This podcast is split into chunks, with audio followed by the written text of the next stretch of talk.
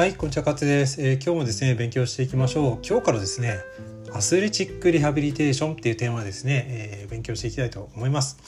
はい、えー、一つ目いきましょう。えー、投球障害肘関節について誤っているのはどれか2つ選べ。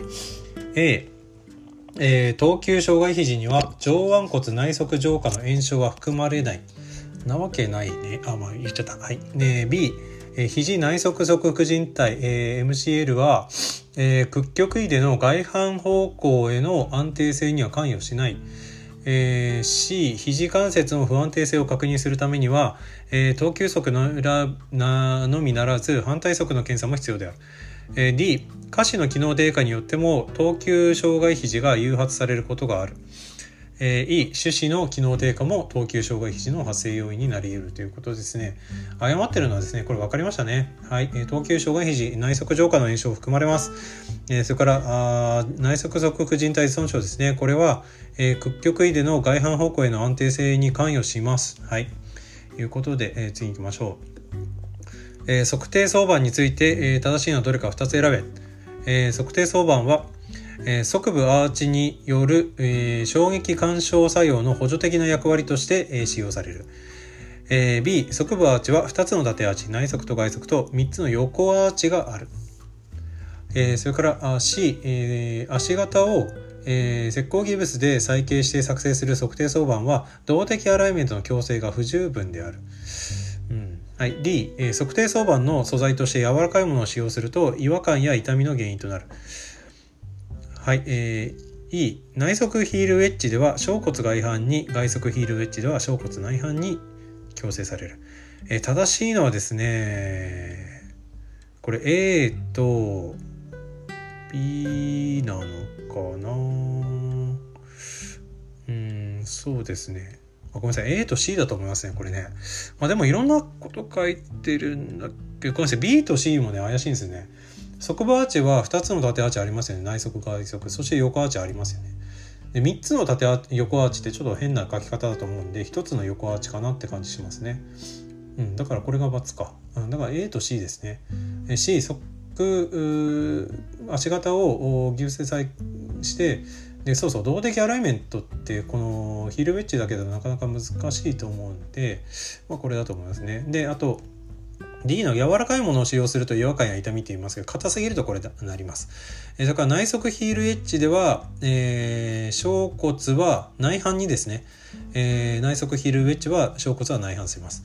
えー、で、外側ヒールエッジは、えー、外反に矯正されるということになります。はい、えー、行きましょう。まあ、いつも出てきます。えー、投球障害方多いですよね。ね行きましょう。日本人大好き野球。えー、投球障害方について誤っているのはどれか。A. 問診ではいつからどの部位が痛いかという情報が重要である。B. 右向肩方アーチの下方などにも痛みが生じやすい。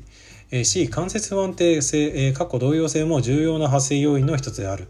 D. 投球側肩関節内旋可動域は標準可動域よりも大きくなることが多い。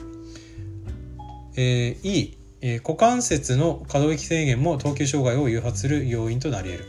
えー、これね、誤ってるのはですね、D になりますね。投球速の、えー、肩関節内旋可動域はあ標準可動域よりも大きくなることが多い。えー、これね、内旋はですね、20から30度に制限されて、外旋がですね、120度ぐらいになるというような話ありますので、えー、しっかり覚えておきたいところであります。えー、次行きましょう、えー、アスレチックリハビリテーションで使用される装具の適用と、えー、注意フィッティングについて、えー、正しいのはどれか2つ選べという問題ですね、えー、A えー、検査関節装具は鎖骨筋異端を抑ええー、上腕を肩関節方向に引き上げて固定する。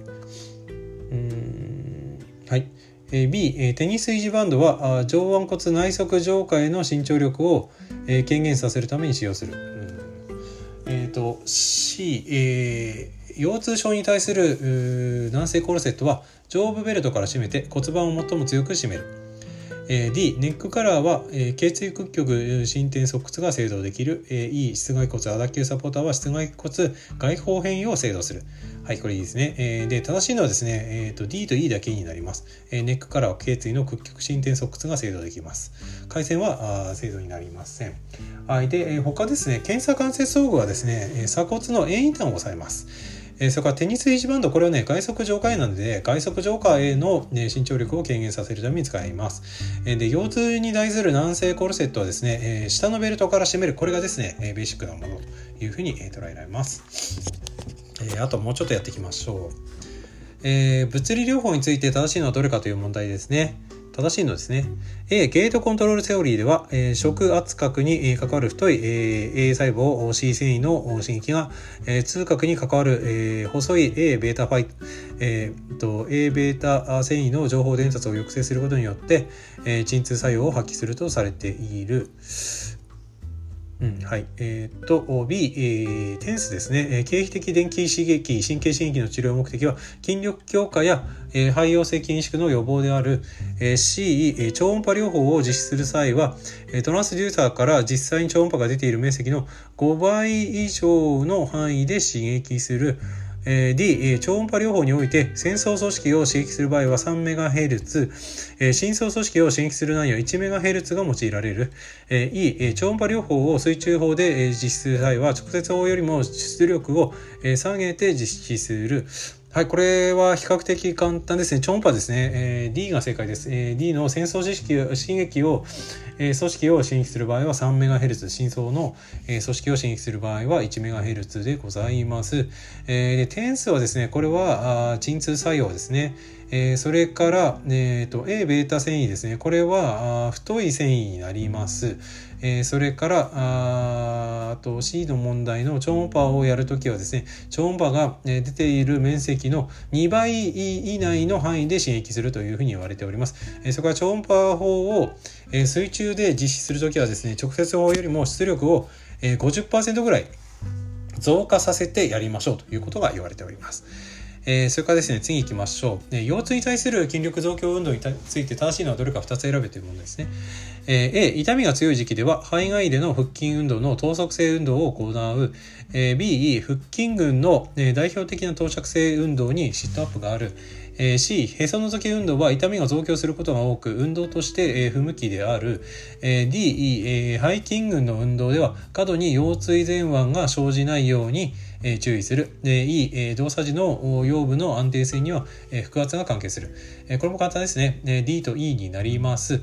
えで、痛みが強い時期、これですね、え、ー、と、等速性じゃなくてですね、アイソメトリックやってください。等尺性になります。えー、で、えー、腹筋群の、ね、代表的な、あこれね、等等尺性運動にシートアップ。これおかしいですね。頭頂性運動ですね。え、これがシートアップですね。で、へそ、へそのぞき運動はですね、運動として不向きであるというのはそんなことないです。はい。えー、っと、ラスト1問いきましょうかね。えー、肩関節の前方脱臼について誤っているのはどれか2つ選べという問題ですね。えー、肩関節外旋を強制された場合も発生しやすい。えー、それから B、えー、肩関節脱臼は投球動作の非接触プレーでも多く発生する。えー、C、前方脱臼では、えー、上腕骨頭が前方へ変異し、えー、後方関節包が損傷しやすい。えー、D、えー、初回脱臼以降の頻回な直達外力により、習慣性肩関節脱臼へ移行することも多い。えー、E、えー、術後約6週間は、え肩関節に加わる下垂による、原因も避けるべきである。えいうわけでね、まずね、正しいのはですね、え、ー、と、A、D、E ですね。えー、外旋強制されとなります。で、え、ー、と、B のですね、えー、非接触プレイ、非接触プレイでも多く、え、発生するってありますけども、基本的にコンタクトスポーツが多いというふうになっております。え、それから C ですね、え、前方脱臼では上腕骨頭が、え、前方へ変異し、後方関節層が損傷しやすいとありますけども、どちらかというとですね、え、関節上腕靭帯と前方の関節層ですね、え、これが損傷されやすいということが分かっております。はい、えー、いうわけで、え、今日がですね、ここまでになりたいと思います。ではまた聞いてください。